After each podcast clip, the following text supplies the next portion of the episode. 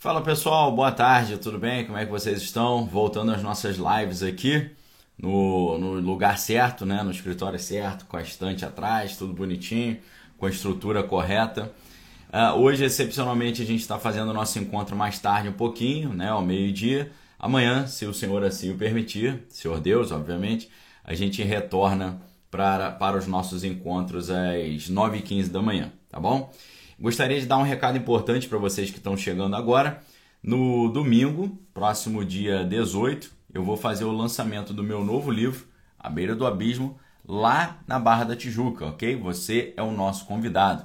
A gente vai estar lá na Igreja Bola de Neve da Barra da Tijuca na parte da noite. O... Vai ter o um evento lá de lançamento que fica no. Uh, vai acontecer no culto, durante um culto ali na igreja.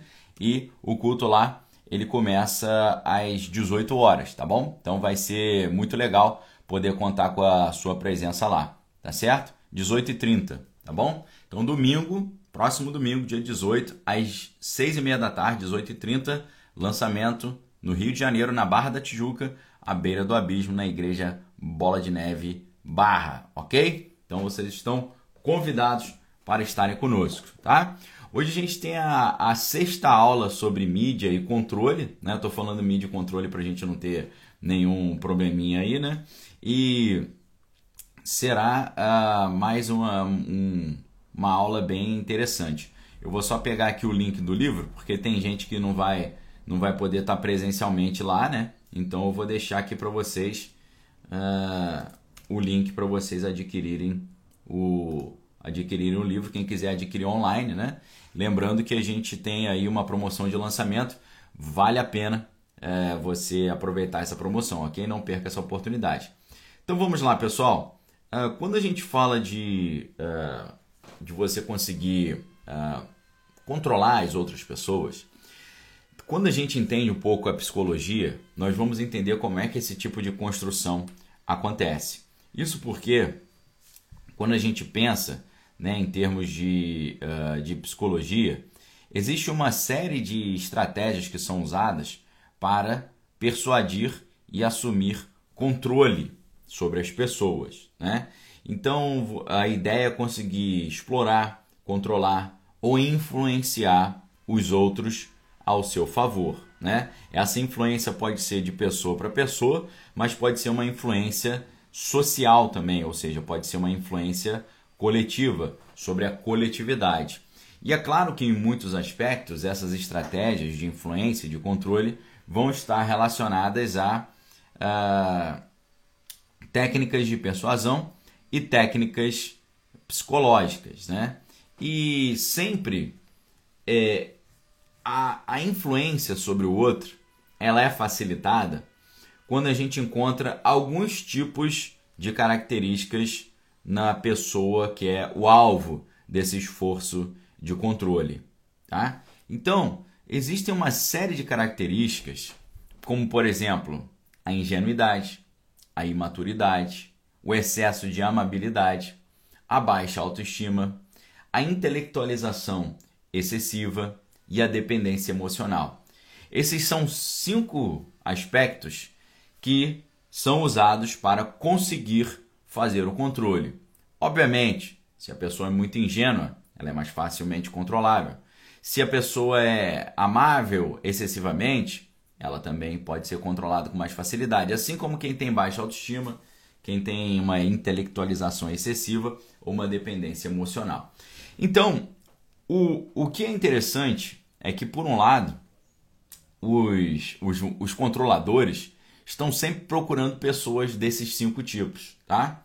Por um lado, você pode olhar assim: os controladores estão sempre procurando pessoas uh, ingênuas e imaturas com baixa autoestima, com dependência emocional, para poder controlar. Porém, eles não só procuram pessoas assim, eles ajudam a construir esse tipo de característica nas pessoas.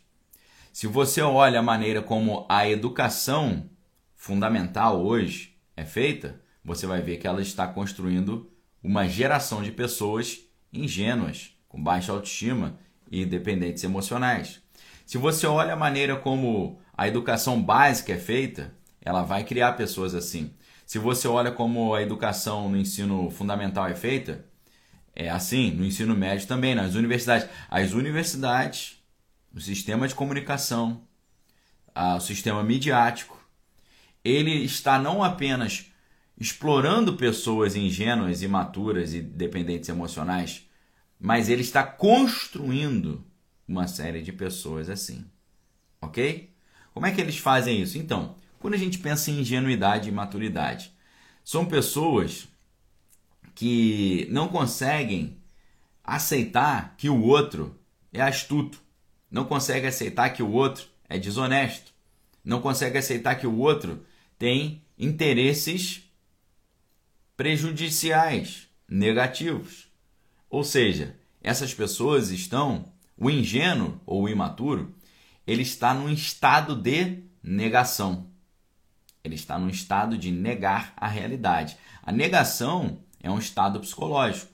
A tá? negação é um estado que você vê a realidade e você não aceita essa, essa realidade. Como acontece isso então? Prestem muito bem atenção porque é sutil, tá? Acontece da seguinte maneira: eles constroem a ingenuidade demonizando o oponente e endeusando os amigos, tá?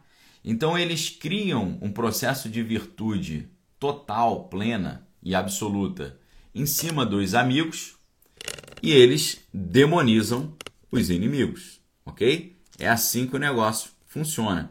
Vamos dar exemplos claros aqui para vocês hoje. Né? Lembrando que a demonização é uma tática de controle também que a gente já abordou aqui em outros momentos. Como é apresentado no cenário midiático hoje, essa dicotomia entre a atual gestão e aqueles que se opõem à atual gestão é representado da seguinte forma: o atual presidente e todos aqueles que o seguem, segundo essa representação, são colocados ali como pessoas o quê?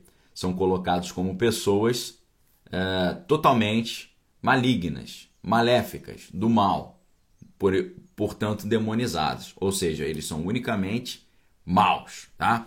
Malucast está perguntando se mudou o horário das lives. Não mudou não, pessoal. O horário da live é 9h15, tá? Hoje, excepcionalmente, eu só consegui fazer nesse horário e eu preferi fazer ao meio-dia do que não fazer. Preferi estar com vocês do que não estar. Perfeito?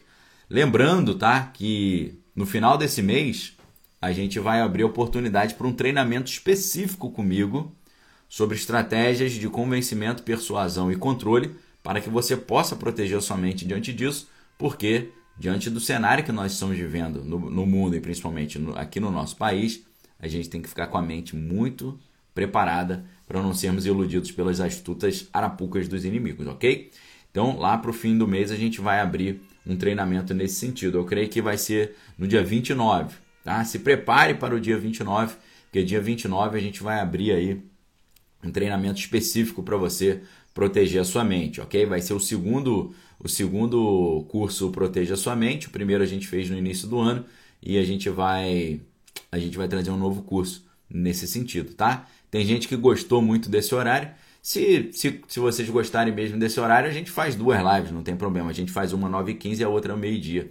Realmente esse horário é muito bom porque a galera tá mais aí disponível, tá certo? Então, uh, como é que se cria a ingenuidade a imaturidade? cria-se demonizando o oponente e cria-se endeusando o outro lado. Ok?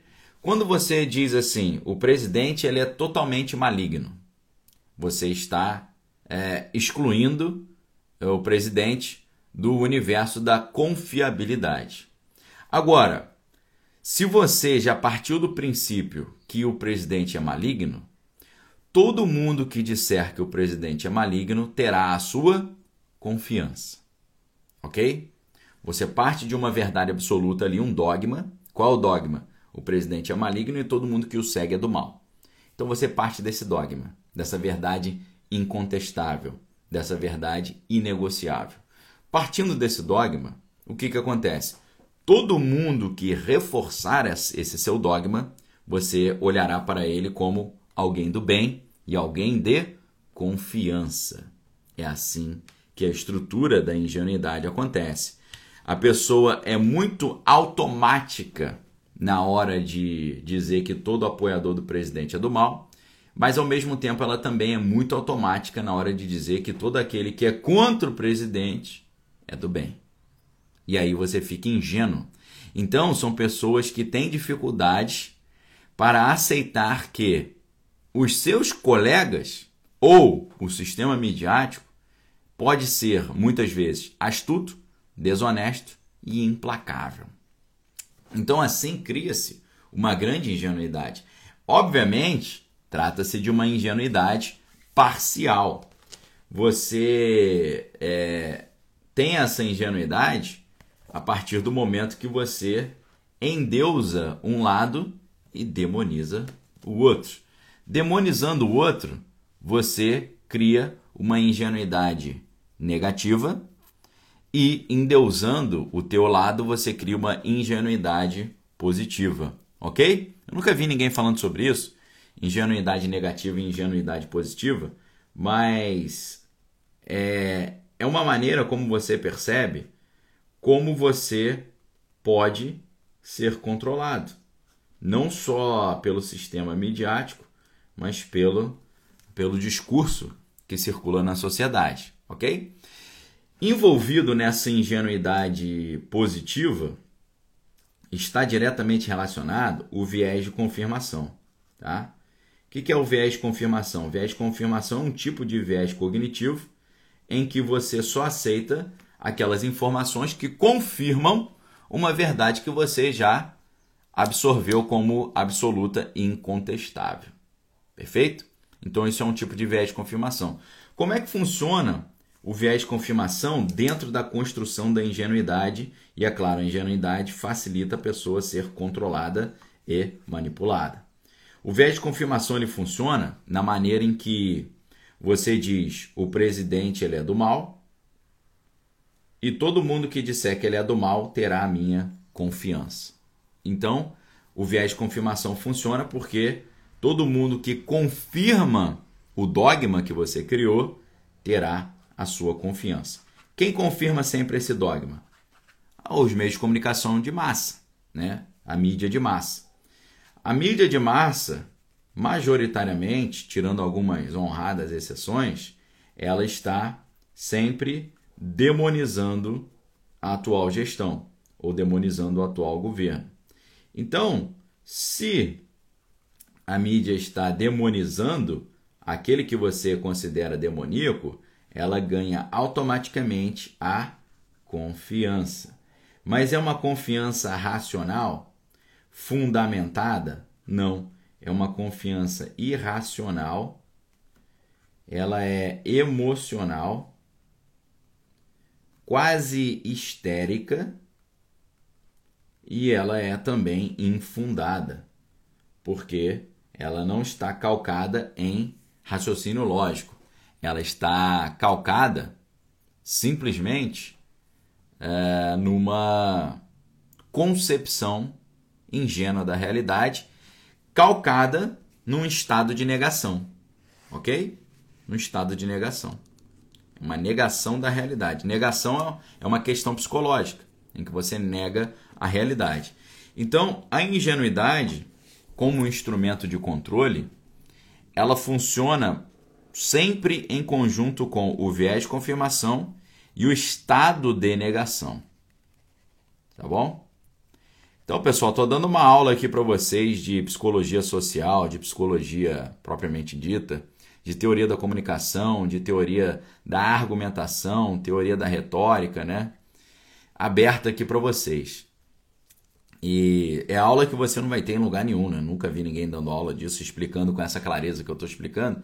E a única coisa que eu peço para você, como forma de gratidão, já que a gente está dando uma aula aqui especial para você aberta, é você chamar a galera para assistir conosco, ok? Totalmente aberto aqui para vocês, uma aula aberta, feita com o maior prazer. Mas chama a galera. Você entendendo a importância de você chamar os seus amigos, parentes, familiares, ou compartilhar esse vídeo depois que vai ficar disponível para vocês. Você, se você entender a importância de compartilhar isso, você vai perceber que você pode se transformar muito fácil e rapidamente num enorme agente de transformação social. Se você compartilha esse tipo de conteúdo, você está se transformando num agente de mudança da sociedade. Para melhor, obviamente, porque todo mundo sabe que informação é poder, né? Então, quanto mais informação, mais poder. Quanto menos informação, menos poder. Então, como é que é feita essa história aqui? Tá? Primeiro aspecto do controle é, das, do, dos traços de personalidade que facilitam o controle, a ingenuidade. Já explicamos aqui a ingenuidade associada com viés de confirmação e com o estado psicológico de negação. Tá? Outra, é, outro aspecto né, que está diretamente relacionado por isso, a isso, né, a ingenuidade, eu não vou eu não vou me estender muito, porque se você pega tudo que eu falei até agora e você inverte, em vez de você ter a ingenuidade, você tem a, o excesso de amabilidade. O excesso de amabilidade, que é um segundo, um segundo traço psicológico que facilita a manipulação, o excesso de amabilidade ele está relacionado ao, à ingenuidade positiva. Né? A ingenuidade negativa é você é, ser ingênuo na hora de dizer que o outro é do mal, e a ingenuidade positiva é, se relaciona a você ser ingênuo na hora de dizer que o outro é totalmente do bem. Tá? Então, sempre que você tem essas, esses universais, é, em que sentido de universais? Eu vou, eu vou explicar para vocês, tá? Sempre que você tem esses universais, seja o positivo quanto o negativo, você está num mundo aí problemático, porque você está absolutizando as coisas. As coisas estão ficando absolutas, ok? Então a, a ingenuidade positiva vai estar relacionada com um universal positivo. O universal positivo são estruturas de pensamento da ordem da, da seguinte ordem: todos são, tá? Todos são alguma coisa. A, a estrutura da ingenuidade negativa, que obviamente vai estar relacionada a um universal negativo, se relaciona a estruturas de pensamento com o seguinte aspecto: nenhum é, tá? Então, como é que funciona essa essa estrutura? todos os apoiadores do presidente são do mal e nenhum opositor ao presidente é do mal ou nenhum, nenhum apoiador do presidente é bom, tá? Vamos, vamos falar só dos apoiadores do presidente por enquanto? Então, olha como é que funciona isso. Né? O viés de confirmação com estado de negação junto com essa estrutura da ingenuidade, da imaturidade que facilita, facilita o controle e a manipulação. É, as pessoas que têm essa ingenuidade uh, positiva vão dizer: todos os meus amigos são do bem, ou todo mundo que é contra o presidente é do bem, e nenhum dos meus amigos é do mal. Então, isso é um lado da história. É uma ingenuidade de, de você absolutizar a moralidade humana a partir de um posicionamento ideológico. Tá certo? Então, como é que funciona esse tipo de pensamento? Todo mundo que é contra o presidente é do bem e nenhuma das pessoas que é contra o presidente é mal. Por outro lado, todos que são a favor do presidente são do mal e nenhum que é a favor do presidente é bom. Tá certo? Isso aqui é, uma, é um moralismo absoluto, incontestável, dogmático, um moralismo absoluto disfarçado de um relativismo. É um relativismo que, na verdade, é um moralismo absoluto. Esse moralismo absoluto funciona, só vai funcionar onde tiver a ingenuidade ou a imaturidade. Tá? Agora, para a ingenuidade e a maturidade funcionarem, você precisa ter um excesso de amabilidade com aqueles que pensam semelhante a você. Tá? É um excesso de aversão àquele que pensa diferente e um excesso de amabilidade com quem pensa igual. Ok? Então, o segundo traço psicológico que facilita a pessoa ser manipulada é o excesso de amabilidade. É claro que esse excesso de amabilidade ele é parcial, ok? Ele é conjuntural, ele é tendencioso, porque o excesso de amabilidade só acontece dentro do viés de confirmação. Quem pensa igual a mim é do bem, quem pensa contra mim é do mal. Tá? Então, o excesso de amabilidade com quem pensa igual e o excesso de aversão com quem pensa diferente não só impossibilita o diálogo, mas é um traço que um traço psicológico que facilita a pessoa de ser controlada. O que é o excesso de amabilidade definindo o termo? Pessoas que estão muito dispostas a dar ao outro o benefício da dúvida e ver o lado do outro das coisas, né? Não, esse cara aqui é do bem, ele está bem intencionado e ainda que ele esteja fazendo alguma coisa aparentemente negativa, é para um bem maior, tá bom? Então, o excesso de amabilidade, infelizmente, o excesso de amabilidade para aqueles que pensam parecido comigo, ele sempre vai caminhar junto com uma postura maquiavélica ou com um maquiavelismo, ok? O que, que significa isso? Se quem pensa igual a mim, é, usando a estrutura dos universais, se todos que pensam igual a mim são do bem e nenhum que pensa igual a mim é do mal, ainda que ele faça alguma coisa aparentemente negativa, é do bem. É uma coisa do bem disfarçada de uma coisa do mal. Porque sempre as coisas que todo mundo que pensa igual a mim fizer, é, essas coisas sempre serão boas. Porque o fim é bom. Então o que, que é o, a postura maquiavélica? É os fins justificam os meios. Entenderam? Os fins justificam os meios. O Douglas Dias está perguntando, professor, se eu não concordo integralmente com ninguém, isso pode me isolar totalmente também? O que fazer? Então, Douglas, você não concorda com ninguém, nem com nada, né? É claro que a pessoa que não concorda com ninguém, ele está sofrendo ali de uma síndrome do Simão Bacamarte, né? Aí tem que tomar cuidado. Porque é claro que a gente está criando aqui uma. A gente está dando uma aula partindo do princípio que você, é, analisando uma pessoa que concorda com um grupo e discorda de outro grupo. Agora, se você tem uma, uma pessoa que discorda de todo mundo, aí você pode ter uma síndrome do Simão Bacamarte, né? O que, que significa isso? Você fala, pô, Daniel, que negócio é esse? Pô, síndrome do Simão Bacamarte. Simão Bacamarte é um personagem de uma história de um dos maiores gênios que já pisaram no planeta Terra. E, e para surpresa de muitos, esse, esse, esse que é um dos maiores gênios que já pisaram no planeta Terra, na minha opinião, que eu estou falando aqui, é um brasileiro. E era um brasileiro que não teve estudo, e era um brasileiro que não era da dos grupos uh, poderosos do Brasil, não. E o nome desse cara é Machado de Assis, tá? Machado de Assis escreveu uma história chamada O Alienista, tá? E o alien, quem era o alienista na história? Né? Que, que, é o alienista? O alienista é, um, é como se fosse um psiquiatra, né? um, um dono de. É, um, um, médico especialista em doenças mentais. Né? O alienista é um médico especialista em doenças mentais. Nessa história, o alienista, é, o protagonista é o Simão Bacamarte, que é esse cara que é esse especialista em doença mental. E ele cisma que todo mundo da cidade, da sua cidade é louco e ele é o único é, são. Ele é o único que tem saúde mental, todo mundo é louco. Então ele encarcera todo mundo no, no hospício. Até o momento que ele fala assim: peraí, qual é a maior probabilidade? É que todos sejam loucos e eu seja normal?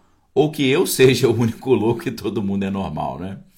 Então, assim, aí você entra na. Se você acha que todo mundo está errado, é, cristãos, não cristãos, ateus, não ateus, esquerda, direita, em cima e embaixo, é, liberais e conservadores. Se você acha que está todo mundo errado e só você está certo, você tem que ter uma, você precisa desenvolver uma filosofia política nova, né, uma filosofia uh, social nova, uma antropologia filosófica nova. Você vai ter que inventar tudo novo. E é muito provável que uma pessoa que acha que todo mundo está errado, é, ele pode estar tá sofrendo da síndrome do Simão Bacamarte. Então a gente tem que ficar tem que tomar cuidado com isso. Com essa postura está todo mundo errado. A, a, nossa análise de hoje aqui, analisando como a mídia nos, nos manipula, a gente está analisando é, como ela explora esse lado, é, é, esses times, né? Uma, uma pessoa que fala, é, eu confio no meu time e eu tenho total aversão ao time oposto, né? Então, a, como a gente estava falando, a ingenuidade total ou a imaturidade total, ela caminha de mãos dadas com excesso de amabilidade. geralmente quem tem excesso de amabilidade, ele também é imaturo e também é ingênuo, porque ele confia cegamente naqueles que confirmam a sua visão de mundo, seu dogma, e ele desconfia totalmente daqueles que são contrários ao seu dogma. Então ele vai pensar: todos aqueles que pensam igual a mim são bons, nenhum que pensa igual a mim é mal. Por outro lado, todos que pensam diferente de mim são do mal, e nenhum que pensa igual a mim é do mal. Tá? Então, ele vive no mundo dos universais. E quem vive no mundo dos universais, absolutizando tudo, é um negócio que é muito complicado, né? Flavinho está perguntando se é possível ser cristão e marxista. Eu acho que é impossível porque o próprio Marx já partiu do princípio que o cristianismo era o mal da humanidade, né? Então é o cara botar a camisa do Fluminense e torcer para o Flamengo, né? Então é um negócio complicado, né? Malu Kess falando que lembrou das aulas de literatura do refinado professor Dino Fausto Fontana. Valeu, Malu. Bons tempos, né? Onde havia bons professores de literatura, né? Como dizia Harold Bloom, dos maiores críticos literários do mundo, nos anos 90 ele já falava que até nas universidades das Ivy League, as grandes universidades é, é, dos Estados Unidos, né? Harvard, Princeton, Yale, por aí vai, não se ensinava mais literatura, mas apenas discursos ideológicos. Isso nos anos 90, imagina hoje, né? Eu estou tentando aqui suprir um pouco essa deficiência de conteúdo e conhecimento, trazendo para você aqui no meio-dia dessa terça-feira uma aula de uh, literatura e, e, né, e é, uma aula de teoria da comunicação, uma aula de psicologia social, uma aula de viés cognitivo, né? Para a gente poder abrir um pouco a nossa mente aqui. Então a ingenuidade é um traço que facilita a pessoa ser manipulada e ele, a ingenuidade sempre caminha junto com o excesso de amabilidade, com o viés de confirmação e com a negação psicológica e com o maquiavelismo. Agora, por outro lado, o que é interessante, é, ou triste também, é você perceber que é, o terceiro aspecto, a gente vai falar de cinco aspectos hoje, tá? O primeiro foi ingenuidade, o segundo é excesso de amabilidade, agora a gente vai falar sobre baixa autoestima.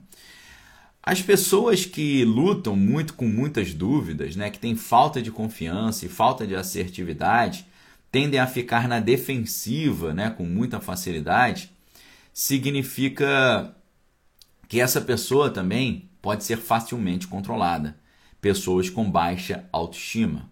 Né?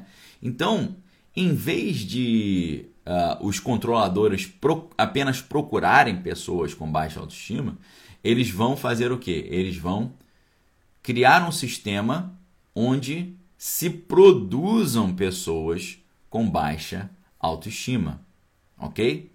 Pessoas com baixa autoestima no sistema de formação do caráter. Como é que se dá a formação do caráter? Na interação com o próximo, na escola e em casa, tá? Então, a, o grande o grande sistema de, de formação de pessoas psicologicamente maduras, esse grande processo vai acontecer na interação com o outro, tá? Na comparação com o outro. E a interação com o outro ela acontece de forma intensa em casa, ou seja, na família, e ela acontece na escola, onde há não só a interação com o outro, mas o reforço das atividades aceitáveis. Perfeito? E obrigado aí, Aline. Valeu pela força. Como é que acontece então? Se você tem uma estrutura familiar saudável, você cria pessoas maduras. Se você tem uma escola com um ensino adequado, você cria pessoas maduras, ok? A pessoa madura, ela tem uma autoestima saudável. Perfeito? Então, olha que complicado isso. Se você tem pessoas maduras, essas pessoas tem autonomia. Pessoa madura tem autonomia. Pessoa imatura, ela é vulnerável. Ela pode ser facilmente controlada, tá? Então olha só. Se você tem uma casa ou uma família saudável, você vai criar pessoas maduras. Se você tem uma escola eficiente, você vai criar pessoas maduras e autônomas. Agora, se você destrói a família e se você destrói a escola, você cria pessoas imaturas e com baixa autoestima. Estão conseguindo entender? Por que, que eles lutam tanto contra o, os modelos familiares e por que eles lutam tanto para dominar o processo de educação? É porque se você detona a estrutura familiar e você detona o ensino, você cria pessoas imaturas e com baixa autoestima. Ok? Esse que é o problema. Então você cria toda uma geração de pessoas facilmente manipuláveis e controláveis. Perfeito? Pessoas que são aparentemente muito seguras, mas são cheias de dúvida. Pessoas que são aparentemente felizes, mas são pessoas tristes.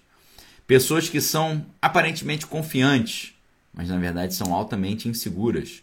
E pessoas que são altamente, aparentemente assertivas, mas que no fundo, no fundo, são muito indecisas e por isso ficam na defensiva com muita facilidade. São pessoas que estão sempre na defensiva, sempre se sentindo ofendidos, sempre se sentindo prejudicados, sempre se sentindo preteridos. Tá? Isso aqui é um negócio muito sério. Essa baixa autoestima, essa imaturidade é reforçada hoje pelas estruturas familiares complicadas, pela, pela, pelo modelo de ensino socioconstrutivista. O socioconstrutivismo ele reforça esse tipo de coisa, tá? E toda uma estrutura da sociedade foi mudada para poder produzir pessoas assim, tá? Pessoas que são muito melindrosas, melindrosas. Como é que eles fizeram isso? Eles começaram a dizer que a, a estrutura familiar deveria ser mudada.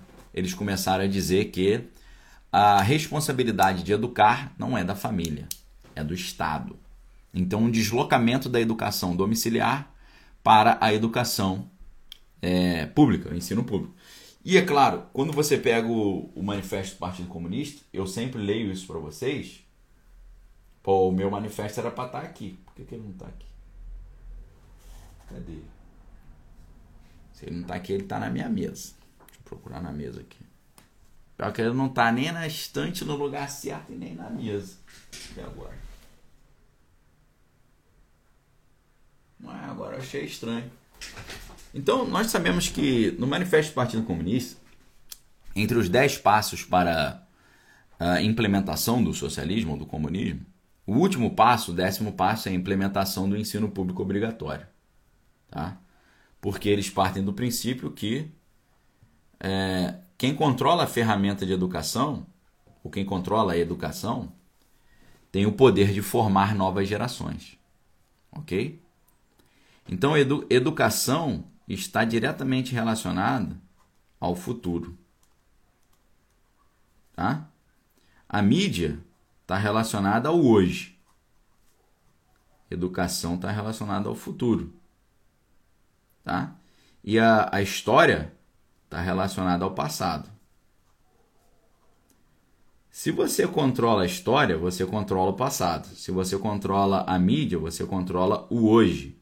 Se você controla a educação, você controla o futuro. Não só a educação é controlar o futuro porque educação é formar crianças, mas educação universitária também. Porque quando você controla a educação universitária, principalmente relacionada à formação de professores, você controla a maneira como os professores vão trabalhar, vão ensinar. Entendeu? Então, controlando as escolas e controlando as universidades, formando professores, você está controlando o futuro. Controlando a mídia, você controla o hoje. Controlando a história, fazendo todos os historiadores virarem marxistas, você controla o passado, o passado começa a ser reescrito, como aquele o Ministério da Verdade lá, onde o Winston Smith trabalhava no 1984, quando ele estava ali reescrevendo a história segundo a ideologia do partido, criando não pessoas, deletando pessoas da história e assim por diante. Né? Lembrando que 1984 é um livro que a gente estudou no, no Clube de Leitura Daniel Lopes. Quem está no clube lá tá ligado. Hoje a gente está estudando no Clube de Leitura Daniel Lopes esse livro aqui, Ponerologia. E lembrando a vocês que lá no final do ano a gente vai abrir a turma 2024 do Clube de Leitura para quem quiser participar, ok? E a gente vai ter mais uma série de livros maravilhosos para estudarmos junto comigo eh, no ano que vem também, tá? Para quem é aluno do Clube de Leitura Daniel Lopes, a aula, a aula vai ser liberada hoje na parte da tarde, tá? Fiquem tranquilos. Então, como é que você produz uma sociedade manipulável? É só você produzir uma sociedade ingênua, imatura e com baixa autoestima. Como é que você produz uma sociedade com baixa autoestima? Você desconstrói a formação da, da, da personalidade. Como é que você desconstrói a formação da personalidade? É, desconstruindo a ideia de família e desconstruindo a escola. Porque são os, os lugares onde há a interação social e os processos de formação da personalidade. Perfeito? É... Boa tarde, pastor. Bola de Neve Nação na área. Valeu, Andy Alves. Um abraço para a galera da Bola de Neve Nação. Pastor Du, meu amigão. Todo mundo aí. Um abraço, galera. Foi um prazer estar com vocês semana passada. Então, eu não sei se você já percebeu, mas essa galera hoje aí do quanto pior melhor são pessoas com uma baixíssima autoestima e uma total insegurança, tá? Porque elas só funcionam na lógica do, do, do coletivo. Tá? Eles funcionam num negócio que lá nos Estados Unidos eles chamam de herd mentality. O que, que é a herd mentality? É a mentalidade do rebanho, tá? Mentalidade manada, mentalidade de multidão, ou mentalidade matilha. São pessoas que só funcionam no coletivo. Elas não têm vida individual, elas, elas só se enxergam no coletivo. Entendeu? Então, a, a pessoa que não tem uma vida intelectual, e é um, é um dos livros também que nós estudamos no Clube de Leitura, Vida Intelectual, do Sertilange.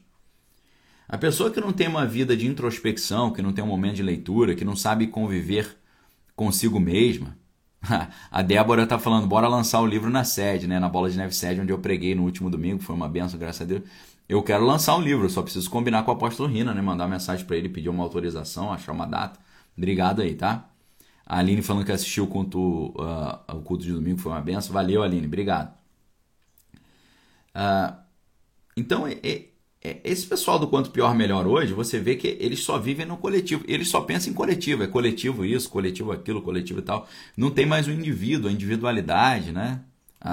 O mérito do indivíduo. É tudo no coletivo, coletivo. Essas pessoas são inseguras porque elas só têm a sua segurança ou a formação da sua identidade no coletivo. Elas não têm a força individual. Elas foram treinadas para não terem isso. É um ambiente familiar é, complicado, que não dá essa segurança, e um ambiente escolar que não reforça a, a, o, o, que os americanos chamavam de self-made man, né, que é o, a, o homem que define o seu próprio destino, né, o homem que faz a sua própria história. Não, a história só, só é feita no coletivo. Eles não pensam no indivíduo, eles pensam assim no, na, nas classes, né? O proletário, a classe média, a classe alta. Ele só pensa em coletividade. Por isso, pensando só em coletividade, eles fazem a dissolução do indivíduo. A dissolução do indivíduo é uma, é uma questão da própria filosofia também. A filosofia contemporânea, ela destrói o indivíduo. E destruindo o indivíduo, ela torna esse indivíduo totalmente inseguro, porque ele só encontra proteção e segurança no coletivo. Tá? Isso, por exemplo, é... já era um conceito muito antigo, dos anos 60, né? Uh, o próprio semiólogo francês, o Roland Barthes, ele escreveu um, um, um, livro muito antigo chamado, ou um artigo, né? Chamado A Morte do Autor. Tá? Foi em português está publicado no livro O Rumor da Língua, que é de 2004. Nesse título, ele diz que não existe o autor, né? O autor é a coletividade e tal, né? Então, desde os anos 60, os caras já estão querendo acabar com o indivíduo, entendeu? Colocando tudo na, na coletividade. Se você só encontra sentido na sua vida no coletivo e você só tem segurança no coletivo, o indivíduo ele é inseguro. Então a, a, a estrutura familiar hoje, e a estrutura escolar hoje, e a estrutura social hoje, ela produz insegurança. E a insegurança produz que? Vulnerabilidade. E a vulnerabilidade facilita a manipulação e o controle. Ok? Por outro lado, é... existem pessoas que.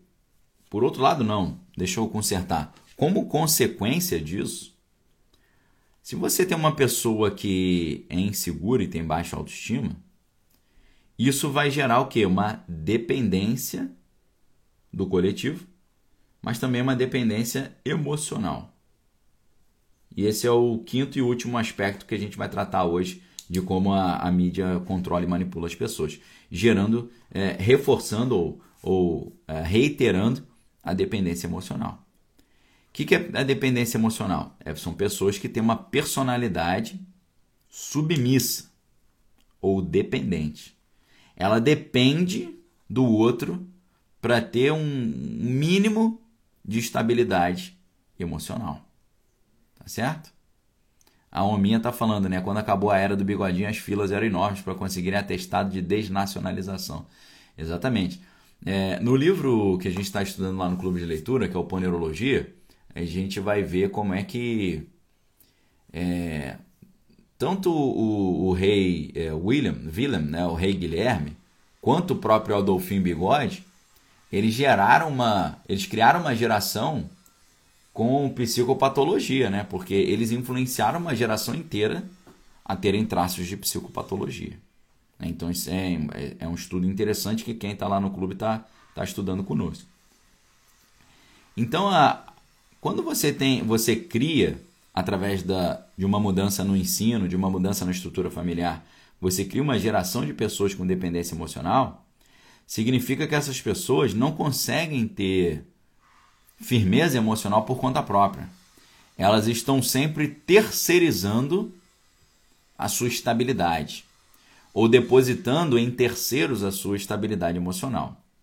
Tá? Então hoje a pessoa, em vez de pesquisar por conta própria as informações, ela depende do que vai do que a mídia tradicional está falando. Isso é uma dependência. Ela não aprendeu a educar-se a si mesma. Né? Então, assim, quanto mais emocionalmente dependente uma pessoa é, mais vulnerável ela é de ser explorada. Se a pessoa não tem um ambiente familiar saudável, e se a pessoa na escola também não é, refor é, não é incentivada a ter autonomia, mas sempre ficar dependente do coletivo, você cria uma pessoa facilmente controlável. Né? Você vê que o sistema midiático ele não te incentiva a você ser um pesquisador por conta própria, um autodidata. O que, que eles dizem? Agora no nosso telejornal você vai saber o que aconteceu de mais importante no Brasil e no mundo. Que só a gente sabe. Não tentem buscar isso por conta própria porque você não vai encontrar, porque você não tem capacidade. A gente só tem capacidade porque a gente tem aqui uma multidão de pessoas trabalhando diuturnamente nisso. Então eles transformam esse sistema numa dependência. Tipo assim, se uma informação não foi noticiada no nosso telejornal, é porque provavelmente ela não é sólida. Então, existe, é, junto com a dependência emocional, caminha um monopólio também. Um monopólio. Monopólio de quê? Da virtude. O monopólio da informação. Tá? O monopólio daquilo que é verdadeiro, daquilo que é falso Monopólio da Fala, que é um livro, um, o título de um dos livros do meu professor lá da Faculdade de Jornalismo da UFRJ, professor Muniz Sodré. Então, o monopólio da fala, o monopólio da virtude, o monopólio da informação, gera no indivíduo essa insegurança, essa incapacidade, essa dependência emocional, essa baixa autoestima e essa ingenuidade essa maturidade. Então não, não, não é que os manipuladores estão procurando pessoas ingênuas e inseguras e, e dependentes. O sistema está criando pessoas assim. A nova estrutura familiar está criando pessoas assim, a nova estrutura escolar está criando pessoas assim. O socioconstrutivismo diz para a criança o quê? Pode escrever casa com Z que não tem problema. Não repreenda, não ensine, não uh, não não diga que está errado. Não, não, imponha, não imponha sanções. Não cuidado para não é, desestimular. Eles deixam a criança escrever casa com Z para que ela, por conta própria, lá quando for adulta, descubra que casa não é com Z, é com S. Entendeu? Então, o que, que é isso? Isso não é dar para a criança autonomia. Isso é dar para a criança, é você abandonar a criança. Em vez da criança aprender o caminho que se deve andar, ela fica abandonada. Tanto que hoje você não. A gente está falando de a morte do autor, né, ou a destruição do indivíduo, mas hoje a gente tem a destruição da própria figura do professor, né? Hoje tem gente que não gosta mais da figura do professor, hoje fala mais no cara que é um mero facilitador, né? Porque se você diz que o professor não deve ensinar, mas deve deixar a criança aprender tudo sozinha, você está eliminando a figura do professor. O professor deixa, deixa de ser alguém que ensina, deixa de ser um cara que está ali só fazendo figuração. Né? Então, como você constrói uma sociedade de pessoas imaturas e com baixa autoestima, dependentes e, e inseguras? Você destrói a figura do professor, você destrói a figura do indivíduo e você terceiriza a estabilidade emocional da pessoa para o coletivo. E você faz com que a pessoa trabalhe unicamente nos absolutos. Todo mundo que concorda comigo é do bem e ninguém que, que concorda comigo é do mal. Todo mundo que discorda de mim é do mal e ninguém que discorda de mim é do bem. Tá certo? Então é assim que funciona essa grande estrutura de manipulação que é reforçada pela escola, é reforçada pela mídia, é reforçada pela universidade, é reforçada pela nova estrutura familiar, ok? Então essa foi mais uma aula legal aí que a gente deixou para vocês. Vou pedir aí um convite para você me ajudar a divulgar. Vou tirar aqui os comentários rapidinho. Então tá aí, ó, mídia e controle, né? Ficou o título. Mas o título real dessa aula é mídia e manipulação parte 6, né? Então hoje a gente trouxe alguns aspectos psicológicos aí da do conceito de manipulação dentro da psicologia. Amanhã a gente volta com mais conteúdos nesse sentido, tá bom? Então, a... eu fico o convite para vocês nos ajudarem a compartilhar. Você que está aí no Instagram, você pode compartilhar dando um print nessa tela e divulgando aí na, nas, nas redes, ok? Pode nos dar essa, essa ajuda aí, tá bom? Então tá aí, mídia e controle. Você pode dar um print na tela, compartilhar nos seus stories, me marcar Daniel.lopes e colocar um comentário. Pessoal, venha participar conosco, ok? É, esse realmente esse horário de meio-dia é muito bom, né, pessoal? Eu fico na dúvida se a gente fica nesse horário de meio-dia ou se a gente continua às 9h15. E agora, hein? Ou a gente faz 9h15 e meio-dia. Agora eu tô na dúvida aí. A gente faz os dois, né? Fazer os dois logo. Entendeu? A gente faz meia, meia hora cada um. Fazer dessa forma aí. a gente faz os dois e vê como é que fica, tá bom? Queridos, fica o convite então. É, você pode adquirir o meu livro A Beira do Abismo, livro novo. Você pode adquirir online aí, tá? Promoção de lançamento, vou deixar o link para vocês, tá aí o link. E você também pode adquirir pessoalmente comigo lá no lançamento que a gente vai fazer no próximo domingo, dia 18, às 18h30, na Igreja Bola de Neve, da Barra da Tijuca, tá? Lá na Igreja Bola de Neve Barra da Tijuca, se Deus assim permitir, estarei lá no próximo domingo às 18h30, dia 18 do, do 9. Então, estejam conosco. Palavra-chave para hoje. Deixa eu ver aqui qual é a palavra. Nossa palavra-chave chave para hoje. Eu vou colocar a palavra American Herd, que é a palavra de para manada, tá bom?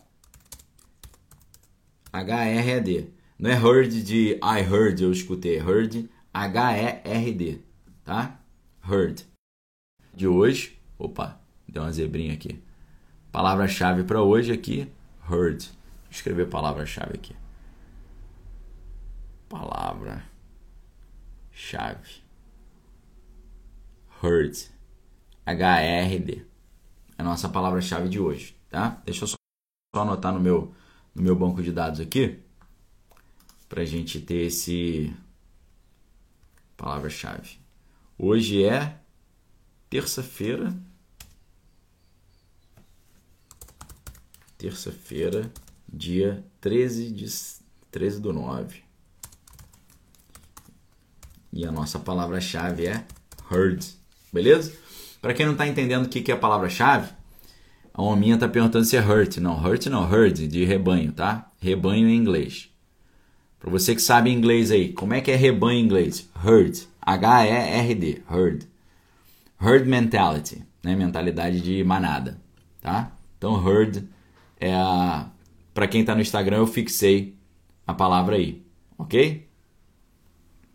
A Aline tá falando pra gente fazer uma enquete, né? Vendo qual horário o pessoal prefere avisar antes, né? Porque algumas pessoas não viram essa. Não, essa aqui foi em cima da hora, tá, pessoal?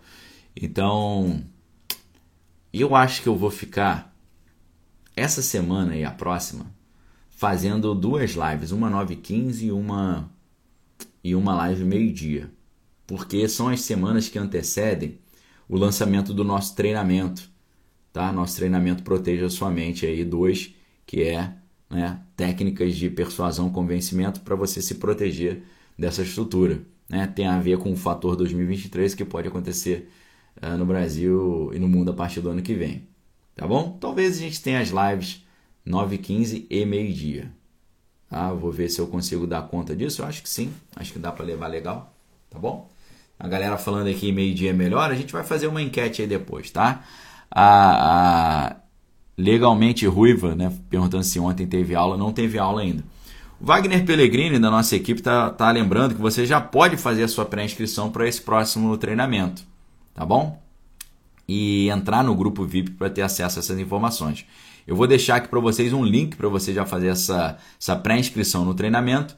E vou deixar também uh, o link do grupo o grupo VIP, tá? O link do grupo VIP para quem está no Instagram tá nos destaques ali, aquelas bolinhas. Mas eu vou fazer um, um story para vocês com esses links, tá bom?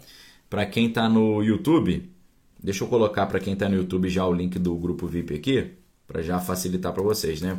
Porque YouTube é fácil, né? É, é mais fácil de você colocar link, né? Aí ajuda pra caramba. Deixa eu colocar o link aqui do grupo VIP para você participar com a gente desse treinamento Proteja Sua Mente, uh, onde a gente vai trazer todos esses conhecimentos aí de uh, persuasão e tal, estratégias de manipulação para você ficar com a mente aí bem protegida e não dar nenhum mole aí, tá bom? Para quem tá aí então, YouTube, Grupo VIP, o link. Queridos, um abraço, fique com Deus, amém todas as coisas, tem que é bom. Esses dias a gente vai fazer muitos vídeos. Se Deus quiser, daqui a pouco às 14 horas a gente solta mais um vídeo, depois às 17 horas mais um vídeo também, tá? Então temos aí muito conteúdo. Já soltei dois vídeos no meu canal hoje, Daniel Lopes, vale a pena você dar uma olhada lá, tá bom? Queridos, que a graça do Senhor Jesus, o amor de Deus e as consolações do Espírito Santo fiquem é, com é, todos vocês. A gente se vê é, mais tarde no canal Daniel Lopes e amanhã nas lives aqui, tá bom? Um abração a todos, obrigado pela presença aí, valeu!